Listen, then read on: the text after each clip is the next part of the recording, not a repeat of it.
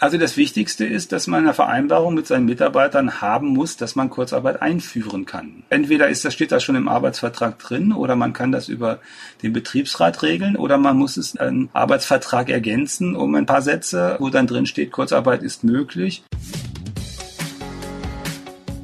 Millionen Beschäftigte fürchten in der Corona-Krise um ihre Jobs. Viele Unternehmen müssen Kurzarbeit anmelden. Was heißt das jetzt für Arbeitnehmer und was können wir tun, wenn das Geld doch mal knapp wird? Darüber hat mein Kollege Sebastian Spalleck mit Hermann Josef Tenhagen, dem Chefredakteur von Finanztipp, gesprochen. Hallo, schön, dass du Zeit hast. Hallo. Ganz viele Beschäftigte, die haben ja jetzt das erste Mal in der Corona-Krise mit dem Kurzarbeitergeld zu tun. Kannst du mir eigentlich mal generell erklären, was ist eigentlich Kurzarbeitergeld? Also generell ist es so, dass Kurzarbeitergeld eine Zahlung der Bundesagentur ist, wenn man selber nicht die vereinbarte volle Arbeitszeit leisten kann. Und dann bekommt man eine Lohnersatzleistung, also ein Teil dessen, was man sonst als Nettolohn bekommen wird von der Bundesagentur für Arbeit.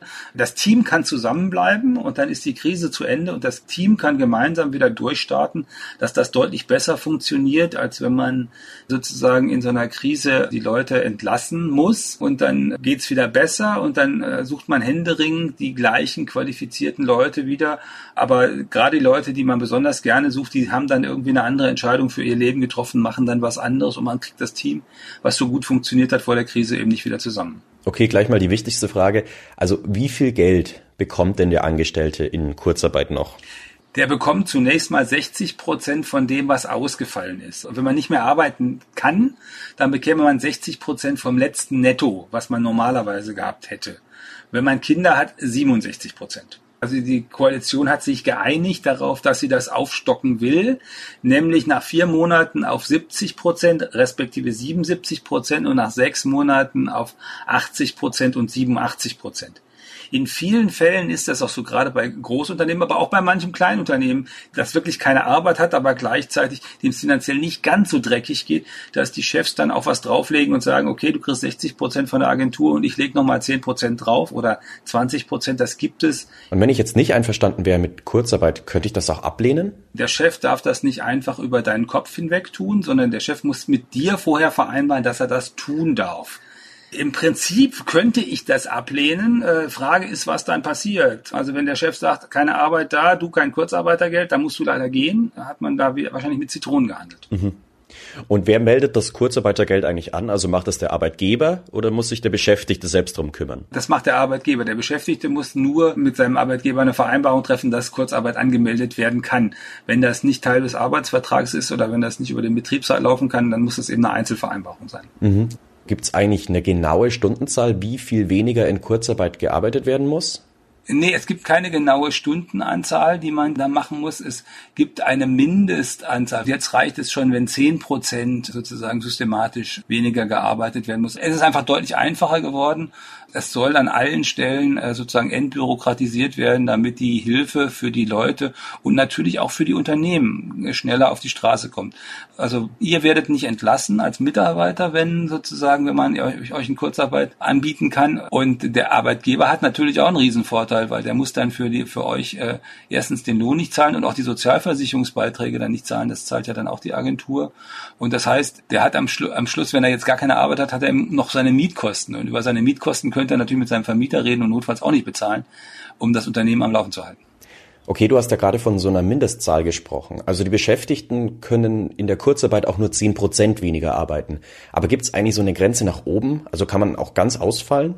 Das hängt davon ab, wie das im Unternehmen ist. Es kann von 20 Prozent Kurzarbeit über 50 Prozent Kurzarbeit bis 100 Prozent Kurzarbeit gehen, je nachdem, wie das im jeweiligen Unternehmen ist und wie das am jeweiligen Standort ist. Also es gibt ja auch Unternehmen, bei denen ist die eine Sparte, die läuft und äh, da muss gar nichts passieren. In der anderen Sparte steht alles still und da müssen die Leute im Grunde Däumchen drehen und man kann Kurzarbeit beantragen 100 Prozent. Also sehe ich das richtig? Der Arbeitgeber kann das Kurzarbeitergeld für ein ganzes Unternehmen anmelden, aber auch nur für einzelne Abteilungen. Es gibt bestimmte Bereiche, in denen ist gerade nichts zu tun, in den anderen ist ganz viel zu tun.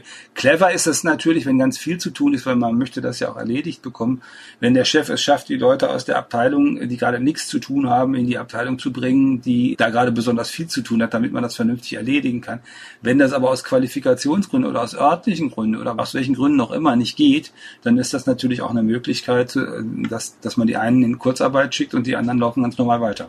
Was kann ich denn eigentlich machen, wenn das Kurzarbeitergeld nicht zum Leben reicht? Kann ich vielleicht auch noch andere Hilfe beantragen? Ja, im Prinzip kannst du noch andere Hilfe beantragen. Du kannst zum Beispiel Wohngeld beantragen. Da gibt es einen Wohngeldrechner, findet man zum Beispiel beim Berliner Senat. Der ist eigentlich ganz schön. Äh, der gibt einem eine erste, einen ersten Hinweis darauf, ob das möglich ist, Wohngeld zu bekommen. Der Antrag ist relativ länglich, aber das ist schnell relativ viel Geld. Also es geht bei 50 Euro los, es sind aber schnell 200 Euro im Monat, manchmal auch 300 Euro im Monat, wenn das Gehalt, was man hat, wirklich knapp ist oder wenn das Kurzarbeitergeld, was man bekommt, wirklich knapp ist. Manchmal ist da sogar das Antragsformular so, dass es sagt, haben Sie Kinder, ähm, dann könnt ihr da die Kinderzulage gleich mit beantragen. Das sind dann bis zu 185 Euro pro Kind im Monat nochmal zusätzlich. Was es auch gibt, also einmal an staatlichen Geldern, also das, was normalerweise unter Hartz IV läuft, gibt es einfacher zu bekommen. Und das ist ganz wichtig, weil man einfach diese Hilfe zum, zum Überleben bekommen kann, ohne dass man jetzt, was man sonst vielleicht müsste, umziehen müsste oder sowas. Also diese ganzen Regeln sind gelockert, so dass man leichter an dieses Geld zum Überleben kommt. Aber das natürlich dann wirklich sehr knapp.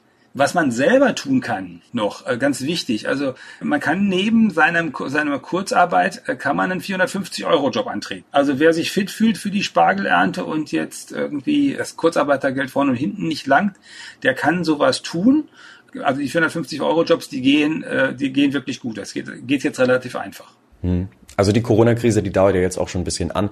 Und keiner kann so genau sagen, bis wann sich alles wieder erholt. Hast du vielleicht noch Tipps, was man sonst noch machen kann, wenn das Kurzarbeitergeld vorne und hinten einfach nicht reicht? Also für alle Leute, denen das Geld knapp ist, tatsächlich nochmal, der klassische Tipp ist, ihr, ihr nehmt euch einfach eure Kontoauszüge der letzten zwei, drei Monate vor und forstet nochmal durch. Wenn ihr eine Lebensversicherung habt, die könnt ihr im Augenblick beitragsfrei stellen. Eine Rentenversicherung könnt ihr beitragsfrei stellen. Berufsunfähigkeitsversicherung könnt ihr beitragsfrei stellen. Wenn ihr nicht mehr zur Arbeit fahren braucht, könnt ihr mit eurem Versicherer darüber reden, dass ihr weniger Kilometer fahrt und deswegen die Autoversicherung billiger ist. Wenn ihr das Auto gar nicht braucht, könnt ihr das Auto jetzt stilllegen, genauso wie ihr euer Motorrad von Oktober bis März vielleicht stillgelegt hättet sonst. Und dann müsst ihr dafür nicht bezahlen. Und sprecht im Zweifel, wenn es richtig eng ist, sprecht auch mit eurem Vermieter, weil auch dort habt ihr den Anspruch, dass ihr drei Monate das eben Stunden könnt. Und Ratenkredite zum Beispiel fürs Auto ist ja für viele Haushalte ein großer Posten. Auch die könnt ihr drei Monate Stunden. Und bei so einem Ratenkredit ist das tatsächlich so, wenn ihr euch mit der Bank nicht einigen könnt, wird das einfach hinten dran gehen. Also euer Autokredit läuft noch bis 2022. Ihr könnt das jetzt gerade nicht bezahlen, dann zahlt ihr die drei Monate jetzt eben nicht. Und dann müsst ihr 2022 eben nicht nur bis Juli den Ratenkredit bezahlen, sondern bis Oktober. Und jetzt mal aus Sicht der Unternehmen, kann wirklich jeder Betrieb Kurzarbeit anmelden oder welche Bedingungen müssen da erfüllt sein? Die Bedingungen des Kurzarbeitergeldes, die stehen im entsprechenden Gesetz. Also muss man, man muss wenig genug haben und es muss natürlich ein sozialversicherungspflichtiger Job sein. Ne? Kurzarbeitergeld für 450 Euro Kräfte gibt es nicht. Also das Wichtigste ist, dass man eine Vereinbarung mit seinen Mitarbeitern haben muss, dass man Kurzarbeit einführen kann. Und das heißt also, entweder ist das, steht das schon im Arbeitsvertrag drin oder man kann das über den Betriebsrat regeln oder man muss es einen Arbeitsvertrag ergänzen um ein paar Sätze, wo dann drin steht, Kurzarbeit ist möglich, damit man das dann überhaupt erst machen kann. Also es gibt einen Antrag, der ist eine Seite lang, äh, so ein Kurzantrag für Corona. Das äh, sollten also Unternehmen auf die Reihe bekommen. Da steht dann drin, so, das zahlen wir normalerweise an unsere Mitarbeiter an Lohn und das zahlen wir jetzt, weil wir die Leute in Kurzarbeit geschickt haben und das ist die Differenz und liebe Bundesagentur kümmert euch darum. Und man muss natürlich dafür sorgen, dass das Geld durchgeleitet wird. Das heißt, der Arbeitgeber bekommt ja dieses Kurzarbeitergeld und der muss das dann durchleiten an die Arbeitnehmer. Und wenn der Arbeitnehmer sagt, Geld ist nicht angekommen, dann haftet der Chef dafür. Mhm. Also wie kann man denn sicherstellen, dass die Arbeitnehmer wirklich weniger arbeiten? Also der Arbeitgeber versichert erstmal dadurch, dass er sozusagen welchen Lohn er für die Zeit zahlt und wie das funktioniert, dass er das alles richtig angegeben hat auf dieser Seite. Und unten drunter steht dann gleich der Hinweis, äh, wenn er wenn er was versichert, was nicht stimmt, ist Betrug und wird strafrechtlich verfolgt. Und wie sieht's dann eigentlich im Kurzarbeit-Alltag aus? Also kann der Chef eigentlich von mir verlangen, dass ich dann trotzdem den ganzen Tag für Kunden und Kollegen telefonisch erreichbar bin? Wenn man so einen Chef hat, der sowas macht, dann ist die Empfehlung, man wendet sich mal an die Gewerkschaft oder einen Arbeitsrechtler und versucht das mal zu klären, wie man das vernünftig macht. Weil das ist ein vernünftiges Instrument, soll helfen, die Jobs zu erhalten, soll aber nicht helfen, irgendwelche irren äh, Projekte von Chefs zu bauen. Und wenn du 50 Prozent hast und du arbeitest immer nur morgens, dann solltest du morgens für Kunden und Kollegen erreichbar sein. Kurzarbeit nur da drei Stunden und Mittwoch zwei Stunden und da fünf Stunden, das ist eigentlich nicht im Sinne des Systems und ist auch nicht äh, eigentlich so gedacht. Gerade jetzt ist es ja umso wichtiger, nicht zur Arbeit zu erscheinen, wenn man krank ist. Gelten in der Kurzarbeit eigentlich die gleichen Regeln wie sonst auch? Ja, also wenn man krank ist, dann ist man krank. Da gilt dann das ganz Normale, was arbeitsrechtlich gilt.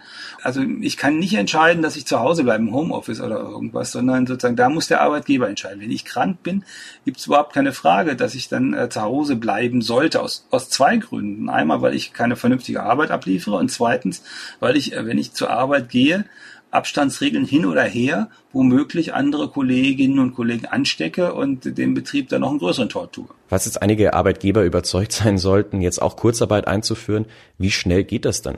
Also äh, wenn der das heute ausfüllt, das kann man sehr zeitnah machen. Also wenn, wenn alle formalen Schritte erfüllt sind, sollte das noch funktionieren können. Ganz wichtig, da steht auch drin, die Leute müssen zumutbaren Urlaub und Überstunden abgebaut haben. Ne? Also sozusagen ein Überstundenkonto von drei Monaten vor sich herzutragen, wird so nicht so einfach funktionieren. Okay, alles klar. Vielen Dank für deine Infos. Bleib gesund. Gerne. Tschüss. Mehr Tipps, wie man mit dem Shutdown finanziell besser zurechtkommt, gibt Hermann Josef Tenhagen übrigens auch in seinem eigenen Podcast. Den Link finden Sie in den Show Notes zu dieser Episode. Das war's mit Smarter Leben für heute. Die nächste Folge zum Corona-Alltag hören Sie am Dienstag. Und schon mal ein kleiner Hinweis.